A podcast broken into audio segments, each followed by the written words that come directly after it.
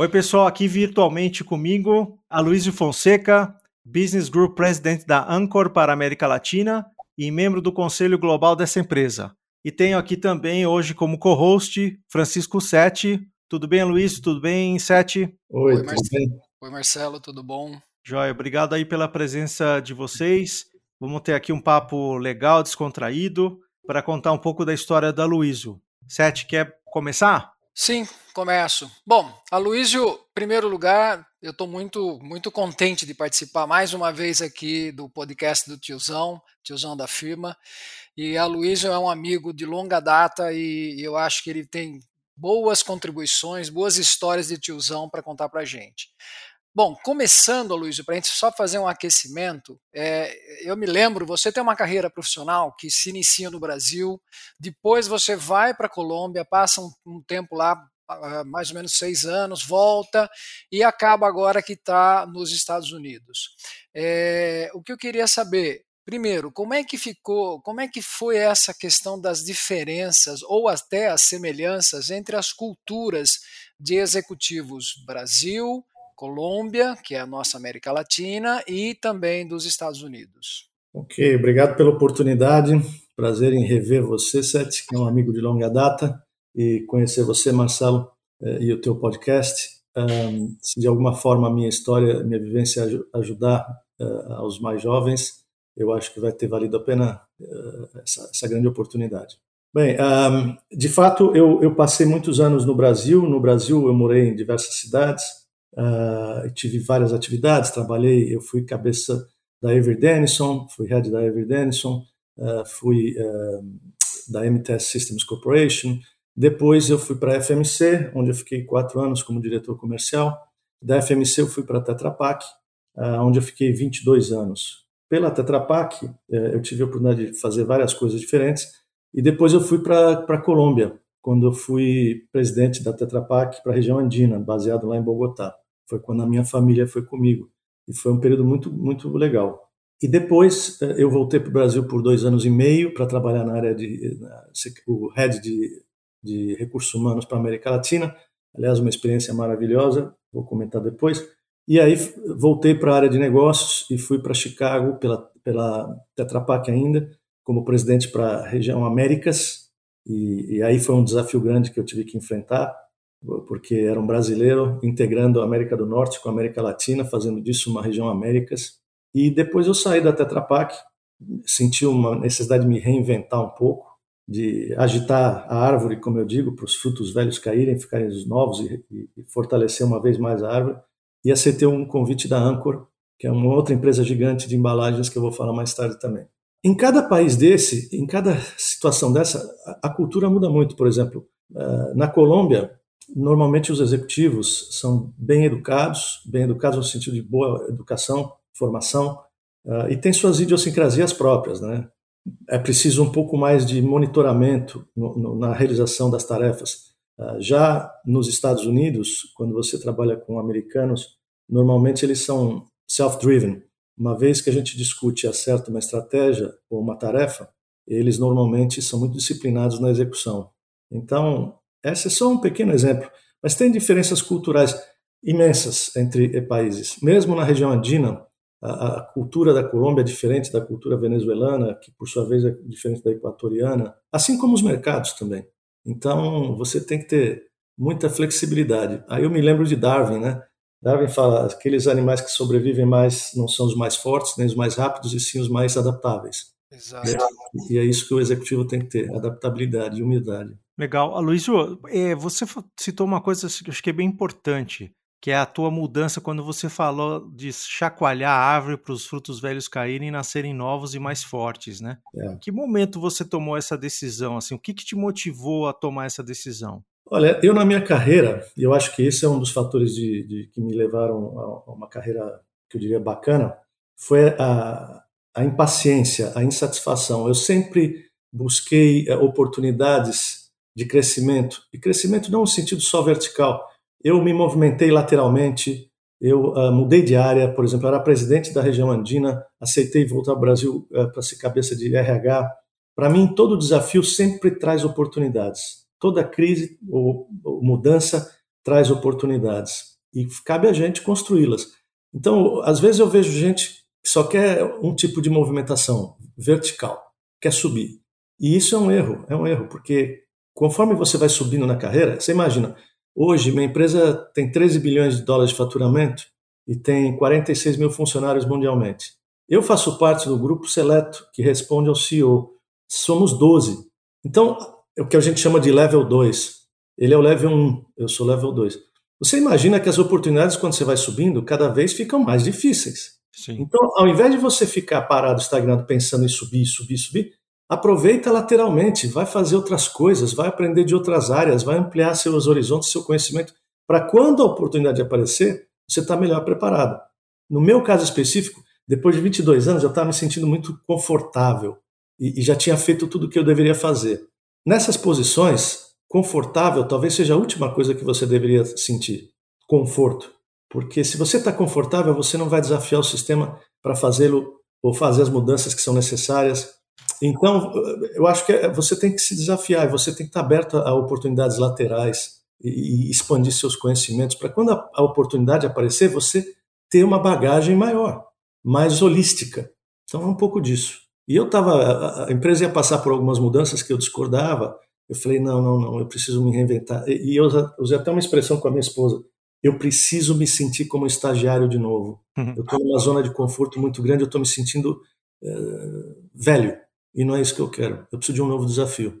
E, e o que é sentir, se sentir estagiário para você? Começar de novo. Começar de novo. Uhum. Ter coisas novas que você não conhece, que você tem que estudar, que você tem que aprender, conhecer gente nova, conhecer dos lugares novos, das, da empresa nova, tudo novo. Legal. Agora, Aloysio, só, só, só para pegar mais um gancho nisso que você falou, que eu acho que extremamente legal e importante, é, quando você quando você falou, né, ah, eu, eu, eu quero me sentir novamente um estagiário, ou antes até, às vezes a gente precisa fazer esse movimento lateral para que a gente também possa aprender. Então, acho que essa é uma grande dica, né? Porque às vezes as pessoas também se prendem em ficar sempre buscando aquele, né, o Olimpo e o Olimpo, e elas se esquecem de que é muito mais importante você ter criar esse background, criar essa essa base de conhecimento, de expansão de, visão da própria empresa em que você está, assim como você, mesmo estando numa empresa há 22 anos, eu sei que você não ficou parado, você se movimentou muito. Então, você passou a conhecer a empresa de um modelo, de uma forma muito mais holística, muito grande. E isso também te deu uma, uma vantagem, obviamente, num futuro que foi de, de alçar outros voos, né? É, é, exatamente. Eu vou te dar um exemplo muito clássico disso. Mesmo dentro da Tetra Pak, a Tetra Pak ela tem algumas divisões. Uh, então, eu trabalhei na área de embalagens, eu trabalhei na área de Processing Systems Division, duas vezes em cada lado, fui para o RH, ou seja, sempre me movimentei muito. Mudei de país, mudei de cidade. Uh, em 33 anos de casado, que eu comemoro sexta-feira que vem, nós mudamos de casa 18 vezes. Então nós somos especialistas em mudança também. É um pouco por aí. Vocês criaram o Airbnb. Ou uma graneiro. É, é por aí. Por aí. Também. Ô, ô, Luiz, me conta uma coisa. Quando você foi para RH, eu fiquei, tô aqui tentando imaginar como que as pessoas estavam te vendo ali, como um cara que veio de negócio, não tem uma formação de RH. Como é que você se sentiu e como você sentiu a reação das pessoas quando você assumiu a posição de RH? Bom, dois aspectos. Um técnico, né, que é, é o fato de ter me convidado para ir para o RH era porque eles, a empresa queria fazer um piloto de transformação do RH de um transacional para um RH mais estratégico e linkando a, a todas as atividades do RH à estratégia da empresa, ou seja, toda vez que a empresa desenvolve uma estratégia, a gente precisa ter capabilities ou capacidades uh, que passam por pessoas, sistemas, processos. E se você não tem os talentos certos na, nos lugares certos, uh, nunca não funciona. E essa era um pouco a mudança de filosofia que queriam para o RH. E aí uma pessoa com visão de estratégia, com visão de negócio, ajuda muito. O piloto foi feito, foi bem encaminhado e, e, e daí foi feito um rollout global de, de, dessa nova filosofia do RH na Tetra Pak. Eu me senti muito contente com isso. E foi uma oportunidade fantástica de conhecer o lado humano das pessoas, e seus problemas, e suas oportunidades, suas inquietudes, e ver como o ser humano, como ah, as pessoas são o ativo mais importante das empresas. Isso por um lado.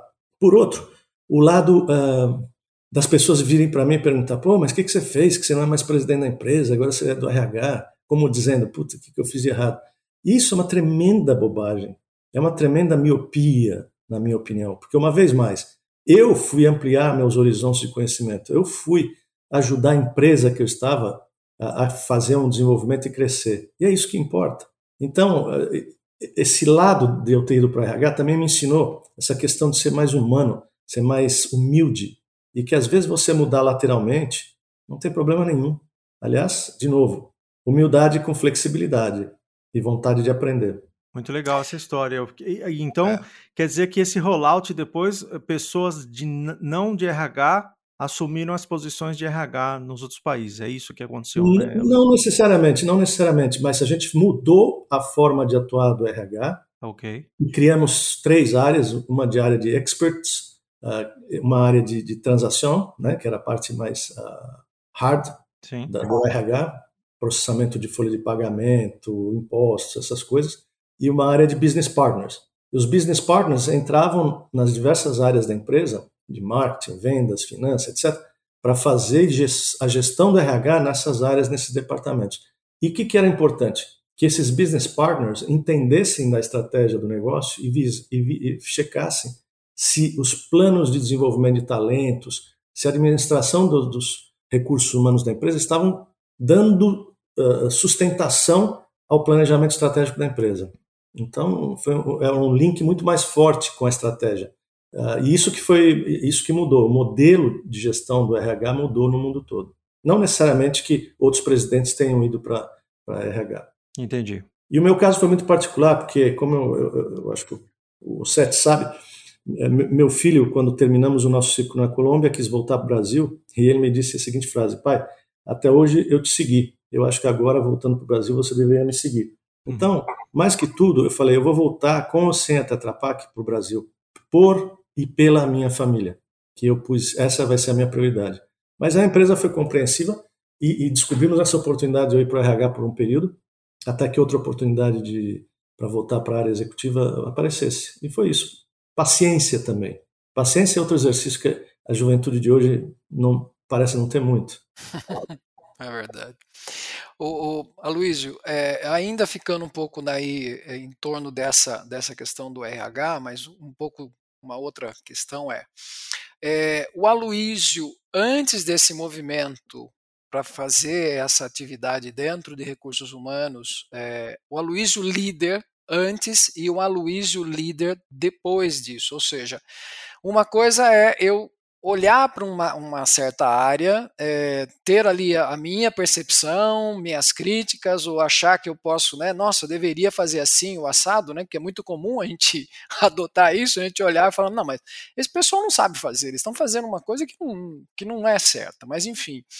Como é que era então o Aloysio líder? Antes de estar né, com a roupa, antes de realmente estar ali sentado na cadeira de um, de um cara de RH e depois que passou por essa experiência. Como é que é essa liderança hoje? Tá. Uma boa pergunta. Bom, primeiro que uh, eu, eu me achava um líder, uh, um líder uh, bom do, nos aspectos humanos, né? então eu achava, olha, eu desenvolvo pessoas, eu desenvolvo talentos, eu ajudo as pessoas a se desenvolver, etc. Mas depois. E, e só me convidaram para ir para o RH porque, de fato, eu demonstrava algum tipo de qualidade eh, e diferencial nesse sentido, né? Se eu não tivesse, talvez não tivesse me convidado para ir para o RH. Sim. Mas depois de ter passado pelo RH, eu aprendi como é importante alguns processos, você não, não só não cumprir tabela dos processos. Por exemplo, avaliação de desempenho, feedbacks, como dar um feedback importante, como motivar as pessoas em, em público e repreendê-las uh, em privado, uh, como, como ser cuidadoso nas avaliações, nos feed, nas sessões de feedback, nas avaliações de performance, como é importante você cumprimentar as pessoas de maneira adequada, motivá-los.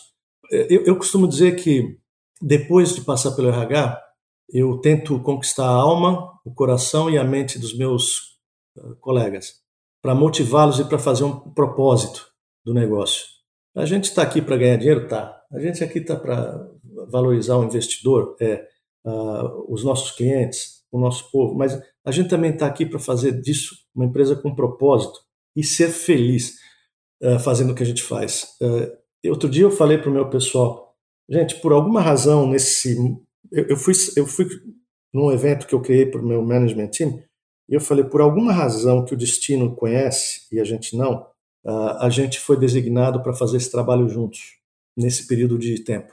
Puta, cabe a nós fazer disso a melhor experiência possível, a mais alegre, a mais legal, a mais poderosa nas nossas vidas pessoais e profissionais. Então é um pouco isso que eu acho que eu mudei. Eu fui, hoje eu sou um, cara muito mais profundo e, e, que busca usar as ferramentas da empresa com seriedade no, no que tange a recursos humanos, sabe? Eu vou te falar nessa pandemia, cara. Nós temos, eu tenho 20 fábricas, 21 fábricas sob meu comando na América Latina. Uhum. São 6.500 uhum. funcionários. A gestão da pandemia foi um troço impressionante. O protocolo que a gente colocou, os cuidados de higienização, porque as nossas fábricas tiveram que ser mantidas operando. A gente faz embalagens para a área médica, farmacêutica, alimentos, bebidas. Não dava para parar, não podia parar. Então, eu fui aos funcionários e falei: olha, gente, a gente vai tomar todas as medidas de prevenção e cuidado, todos os protocolos, ônibus, ônibus privado, transporte privado, etc mudamos o layout das fábricas, distanciamento, etc. Mas eu preciso que vocês venham trabalhar. E sabe qual foi a resposta? Eles vieram, cara. Eles entenderam o propósito, o porquê a gente estava lá e vieram. E isso foi maravilhoso. Isso foi uma experiência. E eu fiz vídeos de agradecimento e depois eles fizeram vídeos para contar a história deles também durante essa pandemia. Foi um troço emocionante. E não foi fácil, não foi fácil. Mas a gente atravessou, atravessou tudo isso. E saímos fortes, do, mais fortes do outro lado. Não, bem legal isso, Luiz. E eu, eu, eu acho que você falou uma coisa super importante. Além do propósito, eu acho que a gente faz um bem para nós mesmos e para outras pessoas, né? É, é. Mesmo dentro da empresa, né? A gente tem aquele propósito da empresa para fazer algo de bom, né, para a sociedade, mas acho que a gente faz para nós mesmos, né? Aprendendo uma coisa diferente, porque eu sempre falo que aquele aprendizado a gente, a gente pode sair da empresa, mas a gente fica, a empresa talvez perca esse aprendizado, mas você não né? É. Você vai levar isso para a vida inteira, para tua família, para você mesmo, para outro emprego, para uma empresa que você venha montar, para uma consultoria que você venha montar, e você leva para a vida inteira, né? É. É. Não, sem dúvida. Eu, eu digo para o meu pessoal, é, como essa janela de oportunidade que eu te falei, a gente tem que aprender a fazer as coisas com tesão e ter tesão por fazer é. as coisas. Desculpe a palavra, mas. Só me conta depois como você falava isso em espanhol. É, essa, essa, essa é difícil. Mas uh, outra coisa interessante sobre essa história da pandemia é que recentemente, né, e isso é interessante nesses dias atuais, porque o pessoal do escritório e mais jovem fala, ah, não quero voltar. Eu acho que a gente tem que, claro, tem que aprender com, com esse período de pandemia e com trabalhando de casa, né, working from home. E aí, numa, numa num call que eu estava com meus 100 top executivos, Uh, alguns perguntaram, ah, mas você acha que a gente vai voltar a trabalhar normalmente no escritório como antes, etc. Nossos escritórios nunca fecharam, fecharam uma semana em alguns lugares, mas a gente sempre teve operando, né? E, e aí eu, eu, me fiz uma, eu fiz um comentário para ele, olha, quando a pandemia pegou duro, pegou duro no Peru, pegou duro no Brasil, etc. Que, que a gente fez com os nossos funcionários de fábrica? A gente pediu para eles virem trabalhar. O que, que eles fizeram? Com todas as dificuldades, vieram. Agora que a pandemia arrefeceu, etc., vocês têm que voltar para o escritório no setor administrativo tal. A gente vai falar para eles, olha, não, não, eu vou ficar em casa. Eu acho que o líder tem que liderar baseado nos exemplos. Eu fui para as fábricas ver como é que eles estavam. Eu viajei durante a pandemia. Tomei meus riscos e meus cuidados. Mas se você não lidera por exemplo, pelo exemplo, cara, fica difícil você ter credibilidade na gestão. E aí, pegando um pouco disso que você está falando, Luiz, quando a gente é, hoje tem um movimento bastante significativo né, das pessoas de quererem ficar em casa de maneira indefinida, por, por uma série de questões que não vem ao caso, mas enfim. E aí está até surgindo algumas dificuldades das empresas em manter até funcionário, porque quando pede para o funcionário voltar para o escritório, tem muita gente querendo sair, sair do trabalho e tal. É, talvez porque tem aí uma janela de oportunidades grande, tenha muita gente, muita empresa nascendo, muita, muita coisa no, no mercado, obviamente para aqueles que estão preparados, né? Mais uma vez, o é. preparo antecipado ou anterior é o que vai dar, vai dar esse movimento, né? É, então, o que você está dizendo é exatamente o contrário, ou seja, vamos todos é, dar o exemplo comum, né? ou seja, aqueles que estavam é, no chão de fábrica, que fizeram acontecer o negócio durante meses e meses, que não deixaram de estar trabalhando, é, precisam ver agora é, ter essa, esse retorno, na verdade, ter esse espelhamento por parte do, do, do time executivo. Né? Exatamente. Para dar um exemplo e, e mostrar comprometimento. Ó, não peço você para vir trabalhar todo dia, fico eu na minha sala no lockdown, Netflix e Uber Eats, uhum. porque é muito legal. É muito legal. O lockdown uh, foi um processo muito, muito complicado. Cara, eu vou, dar um, vou contar para vocês um exemplo. No Peru, nós temos uma fábrica com mil funcionários. Mil. É uma fábrica grande que a gente tem lá. Quando a gente teve que fechar a fábrica por 10 dias, uh, no, bem no pico da, da crise, por uma semana, na verdade, a gente mandou o pessoal para casa. E o que aconteceu? Aumentou o número de contaminados. Por quê? O pessoal vai para a fábrica em, com, em, comunidades simples, paupérrimas, e ficam 5, 6, 10 acumulados numa casa, trancados numa casa, com dificuldades. Isso piorou a crise. Piorou a crise. Interessante. Então, ah, eu, eu, não, eu, não, eu não nego que uh, muitas das ferramentas novas, como Zoom uh, e outras marcas, de, de videoconferência, por exemplo, está aí para ficar. A gente vai usar muito mais. Uh, viagens, por exemplo. Vou dar um outro exemplo. Coisas que a gente aprendeu nessa crise que vem para ficar. Nós tivemos que instalar três máquinas. Imagina, dois anos quase parados, né? Tinham três máquinas que tinham que ser instaladas. Os técnicos não podiam vir da Alemanha, de Israel, etc. O que, a gente fez? Nós montamos as máquinas, baseado nos conselhos deles, plugamos as máquinas via computador e eles da Alemanha, de Israel, etc., conectados com aqueles óculos digitais, você consegue ver o manual da máquina e eles conseguem ver a máquina através de você. Google Glass, né? Google Glass, é, tipo. Realidade é, aumentada, né? É, tipo Google Glass, a gente conseguiu fazer as instalações sem acidentes, sem incidentes. Quer dizer, esse tipo de aprendizado está aí para ficar, nunca mais vai voltar a ser a mesma coisa. Mas você, eu acho que até a nossa empresa está mais flexível, quer dizer, se você quiser trabalhar um dia de casa ou dois, a gente está negociando isso. Mas juntos, nós somos muito mais importantes e muito mais fortes.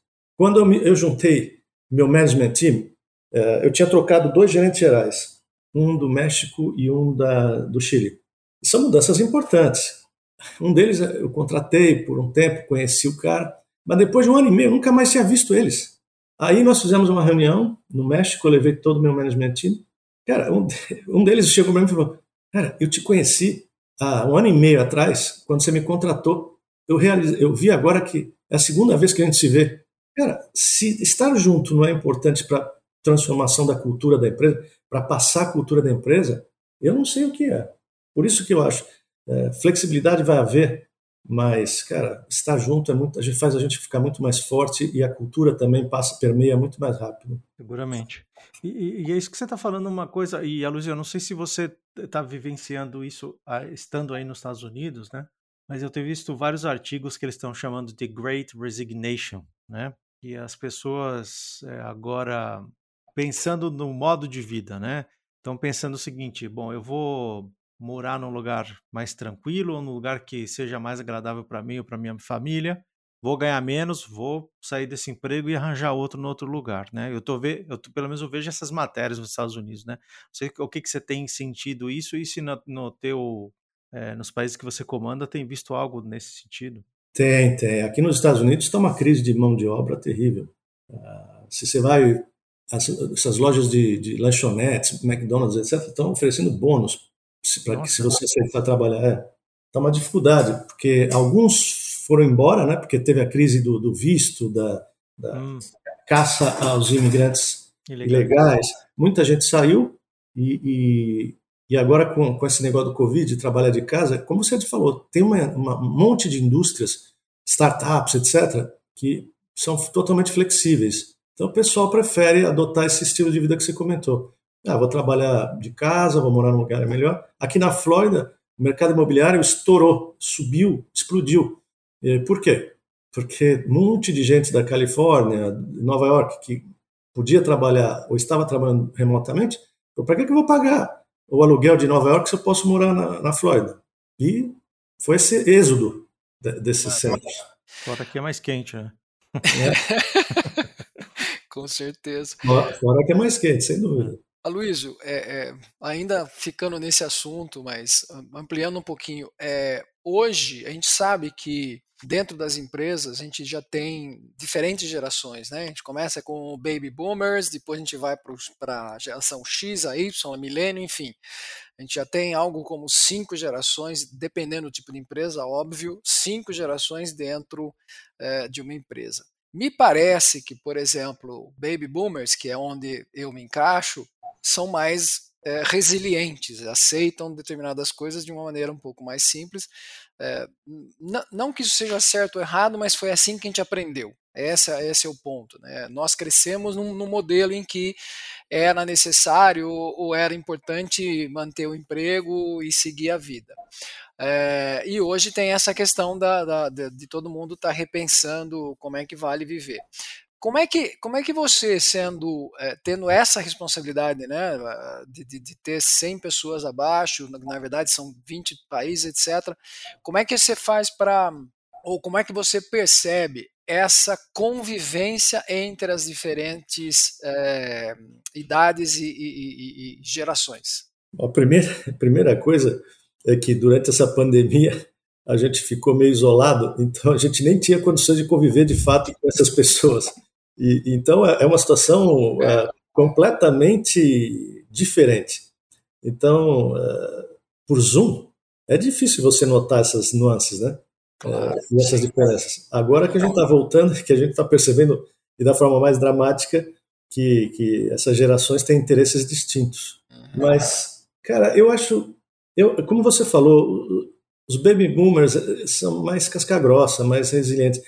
Antigamente me falavam, olha, tem uma oportunidade de emprego. Eu falei, ah, é, quando é que eu começo? Eu não perguntava quantas horas eu ia ter que trabalhar, qual era o salário. Eu só queria ir, eu precisava, eu, eu mergulhava e ia. Hoje em dia existe uma muito mais exigências por parte deles, né? Trabalho remoto, é, é, trabalhar naquilo que eu gosto, que eu acho que até certo ponto está certo. É, a fidelidade à empresa é algo que hoje é muito, muito difícil de se ver porque se troca de empresa muito fácil. Então eu acho que tem que ter uma, um balanceamento. E, e, a melhor coisa que a gente faz, cara, é, é, é dar atenção, conversar com essas pessoas e sentir o, o que eu chamo de tomar a temperatura. E ver se a pessoa está aflita, se está ansiosa, se está descontente. E, e ter um diálogo, ter um diálogo mais, mais fluente, que também não é fácil, porque eu não consigo falar com todo mundo. Você tem que convencer o meu management team a, fazer essa prática e, e abrir os ouvidos para ouvir as pessoas, etc.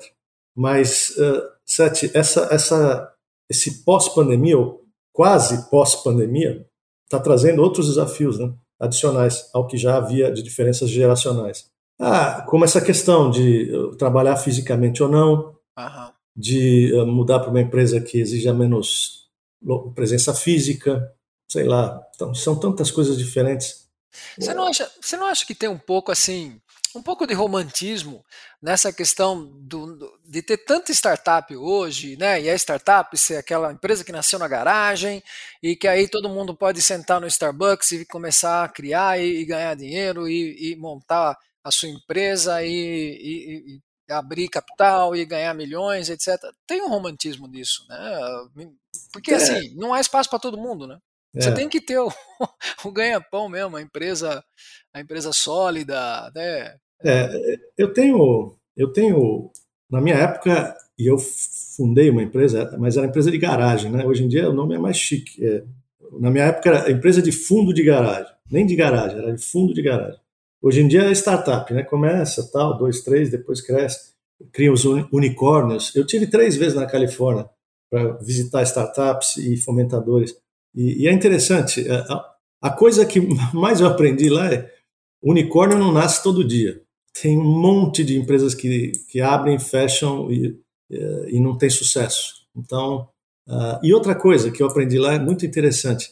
Eles te medem eles medem a tua capacidade de gestão de uma startup pelo número de startups que você é, quebrou.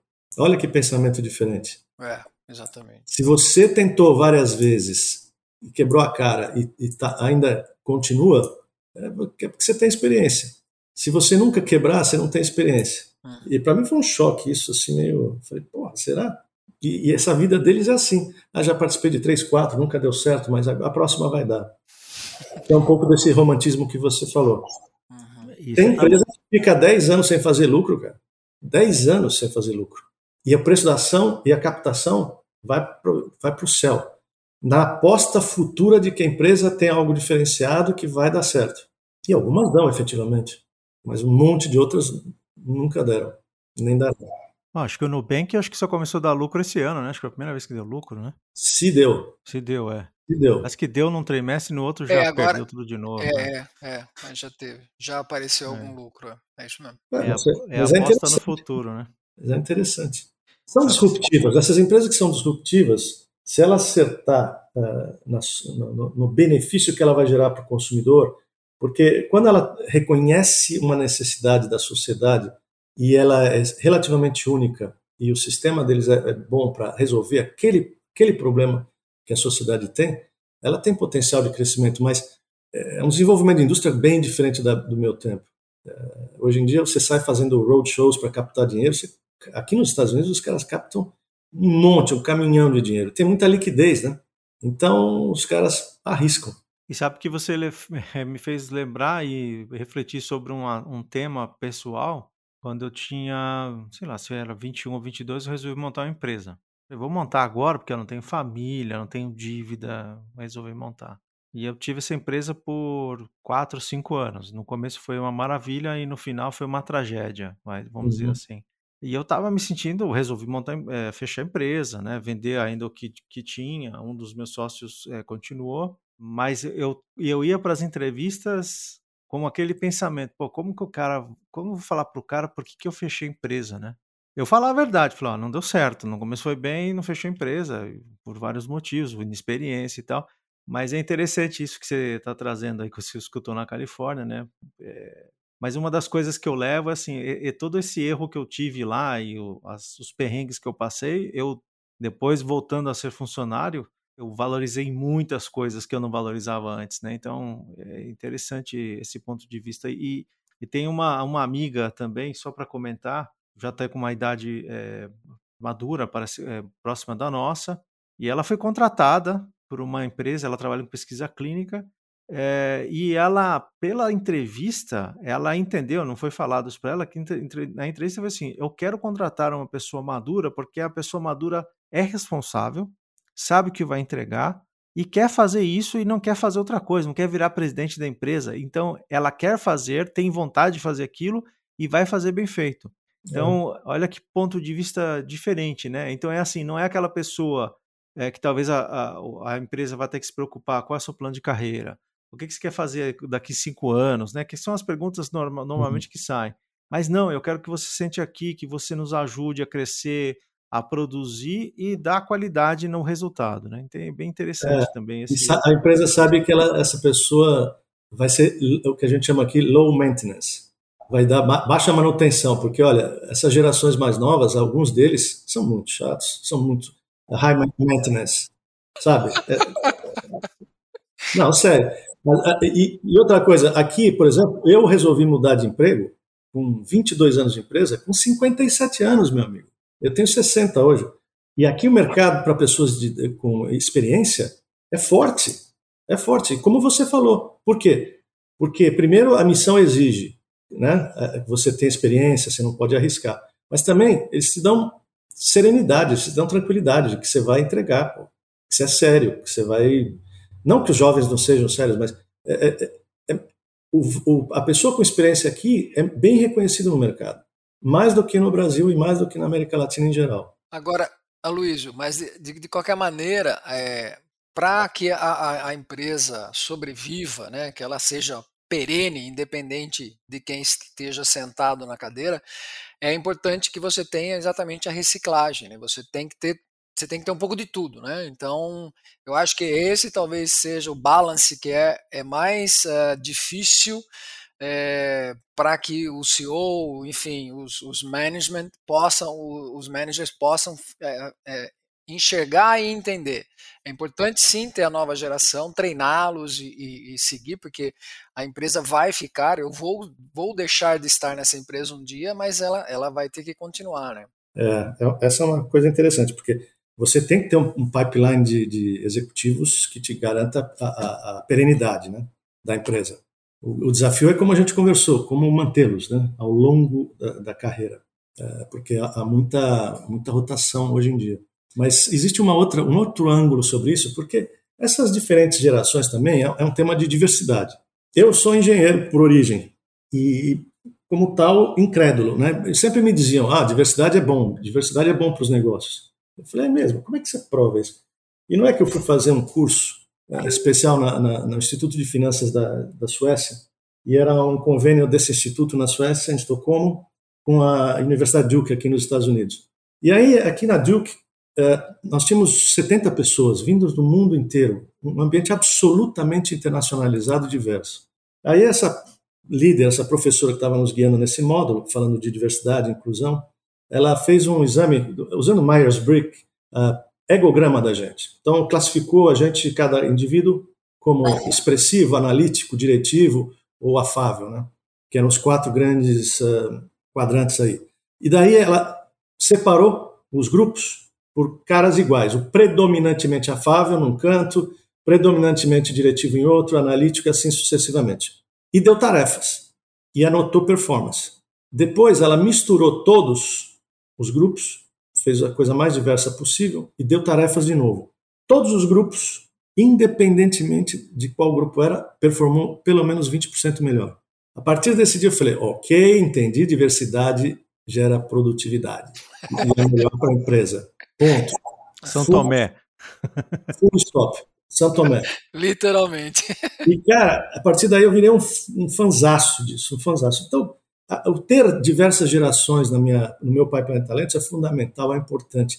Porque a gente tem que ser criativo para como mantê-los apaixonados pelo propósito do, da missão que a gente tem e engajados e dar a eles liberdade para falar, para pensar, para agir, para sugerir.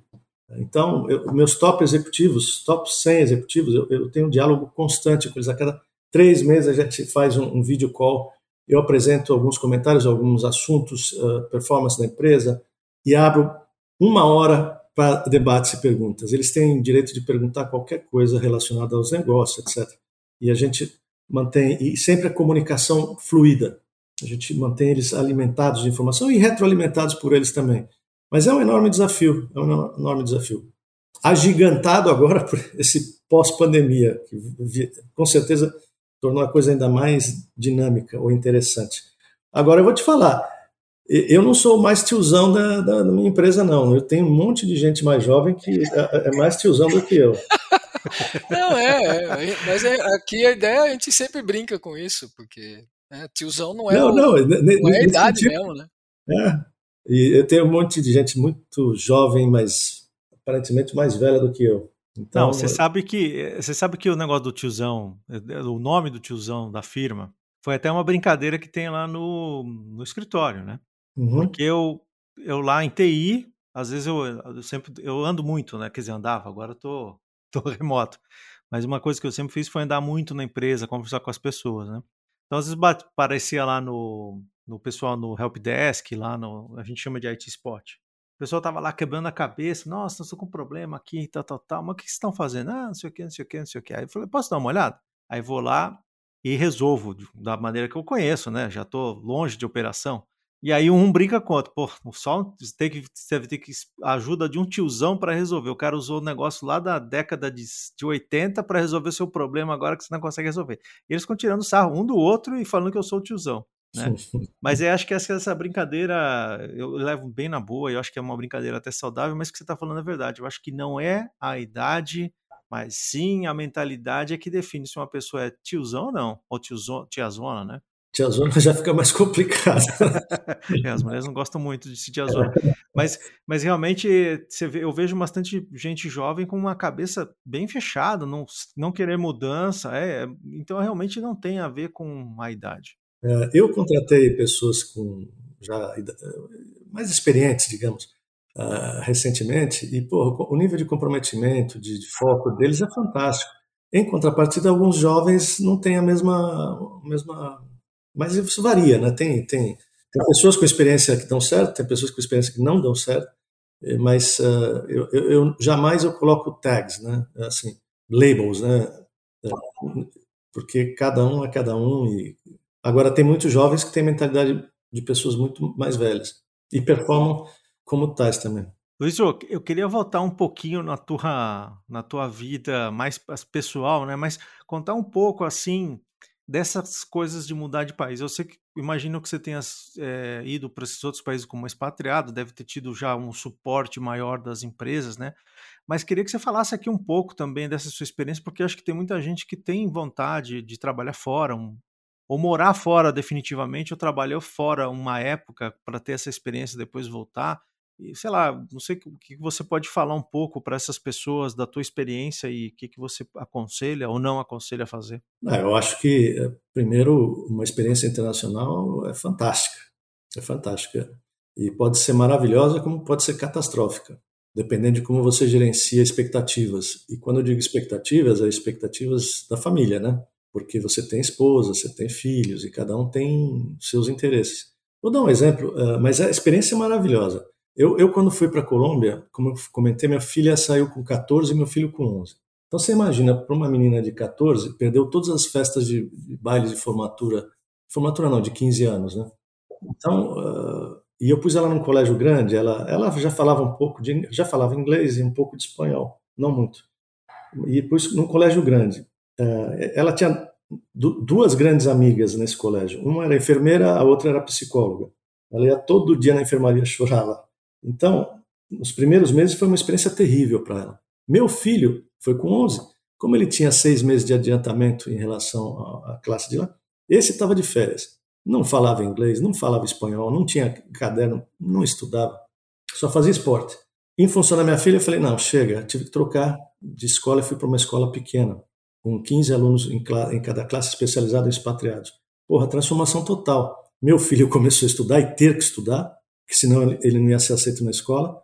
E minha filha, putz, virou representante de classe, foi para o Canadá sozinha, foi para Porto Rico sozinha representar o colégio, a classe. Enfim, são processos de transformação do ser humano. E ambos hoje falam inglês fluente, porque é um colégio britânico, falam espanhol fluente. E no final adoraram, adoraram né, a Colômbia. Mas no começo foi muito duro, muito duro. Então esse é um aspecto pessoal, você tem que estar tá preparado, você tem que estar tá preparado para lidar com essas coisas. Mas eh, no final sempre é uma boa experiência.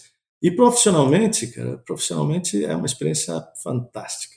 Você liderar um outro país que tem outra cultura, outros hábitos, outras crenças, uh, sendo um estrangeiro. O exercício de humildade que você tem que ter, o exercício de ouvir mais, uh, encontrar mais pessoas, ser flexível, tentar se adaptar à cultura deles também e entender a sua, mas sem deixar de, de, considerar a estratégia do negócio e que você tem que entregar resultados também, né? Então, é, pressure on. Sempre no botão, sempre o botão apertado. Tenho dúvida. Agora, falando um pouco ainda de vida pessoal, você é um apaixonado pelo tênis. Uh, e, obviamente, né, você continuou jogando, diferentemente de mim, que já não consigo nem pegar uma raquete, mas enfim. Como é que é o jogo de tênis e a empresa? Qual, qual, é, a, qual é a relação que você consegue fazer? Fazer uma, uma comparação quando eu estou jogando tênis, quando eu estou trabalhando? Como é que funciona isso para você? É, agora que você falou, busquei uma analogia que acho que vai funcionar. Quando eu estou dentro da empresa, eu não jogo tênis, eu jogo frescobol. Frescobol. Por quê? Sim. Por quê? Porque o objetivo do frescobol é você jogar a bola para o seu companheiro para ele poder devolver. Aham, aham. E no tênis, o objetivo é matar o ponto. Quando eu estou falando em estratégia de negócio, falando da, da empresa para fora, né? Eficiência da empresa para fora, eu jogo tênis, porque eu quero vencer, eu quero matar o ponto. Dentro da empresa eu jogo frescobol. Eu tenho que passar a bola e receber de volta e não deixar cair. Me veio essa analogia agora. Não, faz todo sentido. Faz sentido. Mas o tênis, para mim, me ajuda muito, porque o esporte, você tem não só técnica, né? É, o esporte você tem que ter duas coisas, técnica e tática e estratégia, né? Então, você tem que desenvolver a parte técnica e depois você entra num outro nível de, de tática estratégica. Então, eu posso falar, bom, estratégia, vou sacar o saque aberto na esquerda do cara, porque eu sei que é o ponto fraco dele. Se você não tiver técnica para fazer isso, não adianta nada a estratégia. É como a gente fala às vezes, nossa, ótima estratégia, péssima execução. É. Você fala, se você não sabe os golpes, você não chega. E isso tem tudo a ver com a empresa, no, no que tange a capabilities. Se eu tenho um desafio que eu quero fazer um turnaround num país, se eu não tenho as equipes boas, o líder bom, especializado em turnaround para fazer esse movimento, é provável que ele tenha que eu vá falar para ele, ó, dá o saque aberto, e ele não consegue, porque ele não tem as ferramentas necessárias, o conhecimento necessário para chegar lá. Mas é mais frescobol que eu jogo dentro da empresa. E faz sentido. É isso mesmo. Agora, fala um pouquinho da, da Ancor, que é a sua atual empresa, o que, ah. qual é o, é, o ramo, né, o mercado que ela está inserida, só para... É, não é uma empresa tão conhecida, acho que para o público é, é. em geral, né? É. Ela é uma empresa que tem 140 anos, originalmente australiana, uh, hoje é mais americana, são fatura 13 bilhões de dólares por ano, tem 225 fábricas no mundo. Ela começou a operar em 1860, hoje opera em 40 países, tem 46 mil funcionários e tem 75 mil investidores, ou, ou shareholders, né? detentores de ações. Então é uma empresa bem globalizada. Basicamente o que ela faz? Ela faz embalagens. Faz embalagens flexíveis, rígidas, embalagens especializadas e, e, e tampas, né? Uh, e a gente atua. Eh, embalagens flexíveis são esses pouches de molho de tomate, de. E dentro da área de flexíveis, a gente atua na área médica, farmacêutica, esses blisters de, de remédios, né? Que você pega aquela, aquela, aquele tablete de alumínio para tirar o remédio. Na área de flexíveis ainda a gente atua na área de beverages, healthcare. Desculpa, eu estou falando em inglês porque é o hábito. Não tem é, problema. Home, home care, personal care, pet care aplicações técnicas também. A embalagem rígidas são basicamente, uh, grosseiramente falando, as embalagens de PET. Nós somos os maiores fornecedores da PepsiCo aqui nos Estados Unidos, uh, fornecemos na Coca-Cola também. Enfim, é isso. E, e, e, é uma empresa que atua em vários segmentos, em qualquer, em qualquer corredor de supermercado que você vá, você vai encontrar produtos nossos. Na área farmacêutica e médica, nós somos uh, líderes mundiais. Então, um pouco disso. Muito bem. Luiz, a gente está chegando ao, quase ao fim aqui do nosso, da nossa entrevista.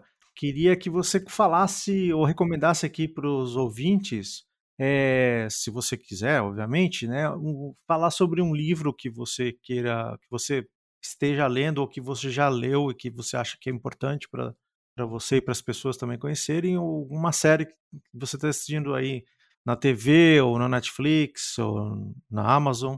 O livro que eu recomendaria, que eu, bom, eu, eu, não é que eu recomendo, eu já li dez vezes esse livro, continua, toda hora eu olho para ele na minha estante.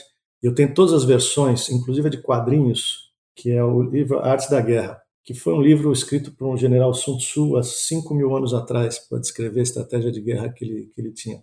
E é super atual ainda e é super ligado a negócios. Quando você faz a analogia da guerra, do livro dele, Artes da Guerra, com os negócios, é, eu me, eu me vejo lá tanto é que eu fui dar palestra já sobre esse livro. Então, é um livro que eu super recomendo, muito interessante. A versão em quadrinhos, então, é divertidíssima.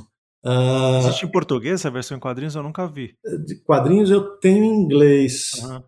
mas eu tenho em espanhol, tenho em inglês, tem em português. Ah, eu vou dar uma olhada depois. Não sabia que tinha é. essa versão em quadrinhos, não. Legal. É muito legal, porque quando você vai dar palestra, fica mais fácil você também uh, se orientar por ali. E, e, ali ele fala de uma coisa que, que ele fala, é propósito, né? Fala como é que um general faz para ter sucesso na guerra. Uma das coisas que ele fala é propósito, né?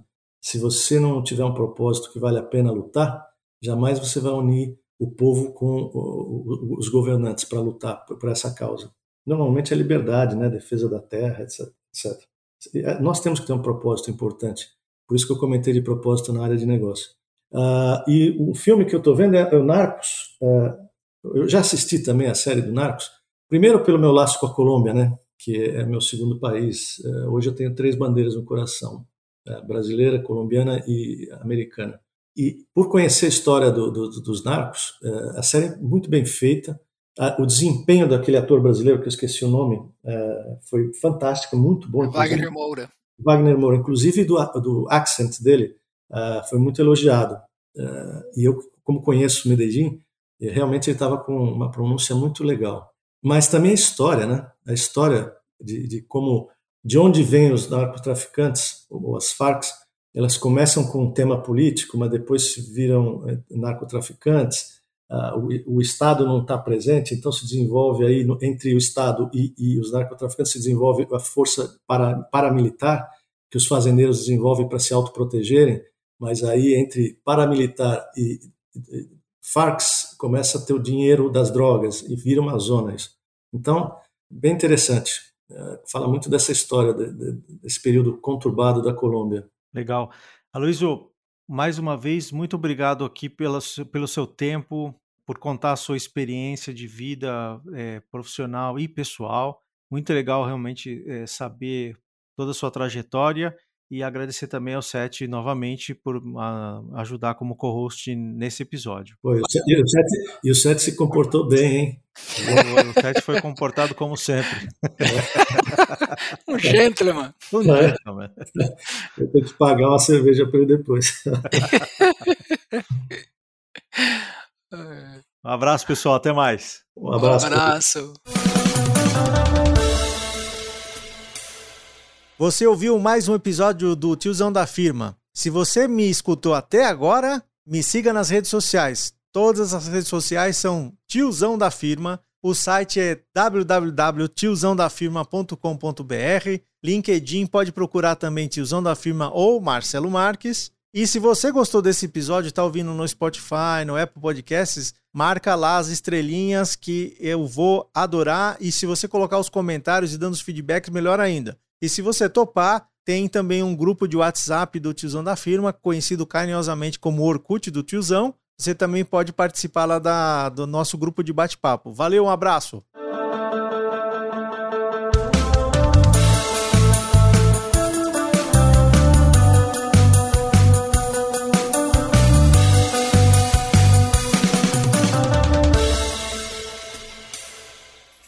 Uma produção, voz e conteúdo.